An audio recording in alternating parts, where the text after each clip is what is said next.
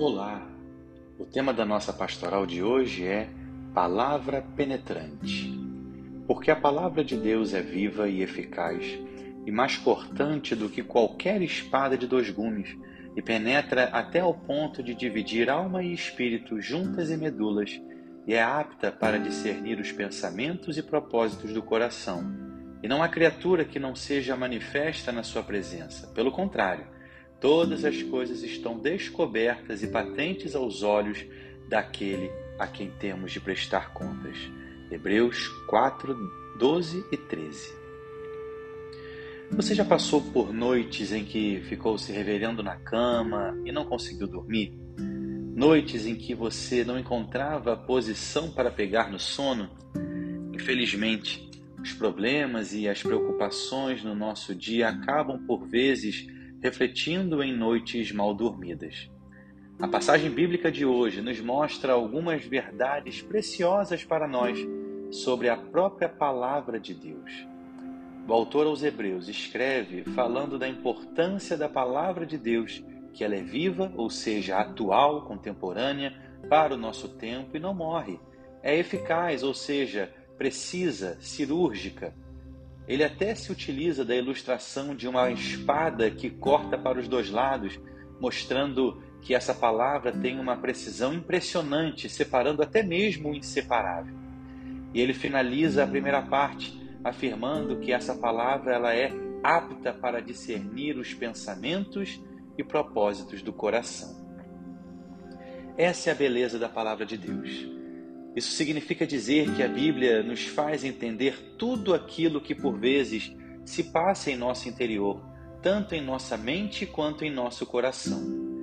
Sabemos que na Bíblia o coração é tido como o lugar mais profundo, o âmago, o centro de nosso ser. É de onde provém as fontes da vida, Provérbios 4, 23. Assim, se há algo que pode adentrar esse lugar, é a palavra de Deus um lugar que somente aquele que nos sonda e nos conhece, Salmo 139, 1, tem acesso.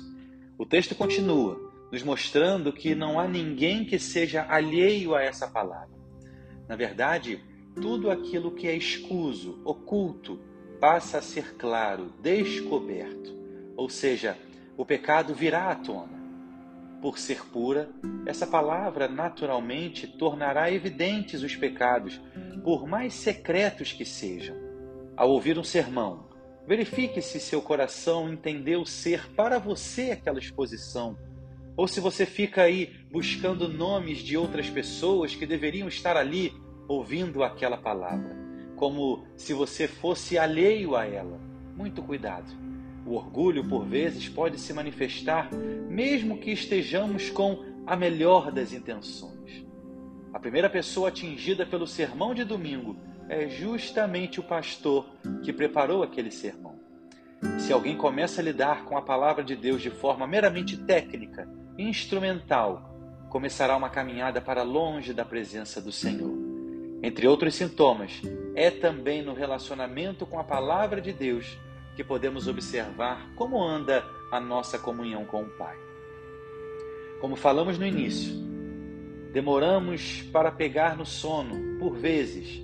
Isso pode ser um sintoma de alguém que tem vivido dias difíceis, com lutas das mais diversas.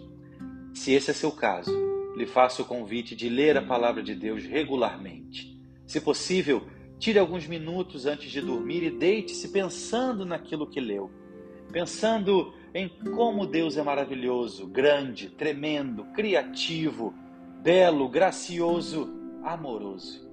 E ore ao Senhor, assim como o salmista, em paz me deito e logo pego no sono, porque, Senhor, só tu me fazes repousar seguro. Salmo 4, verso 8. Que Deus te abençoe e guarde, reverendo Guilherme Esperança.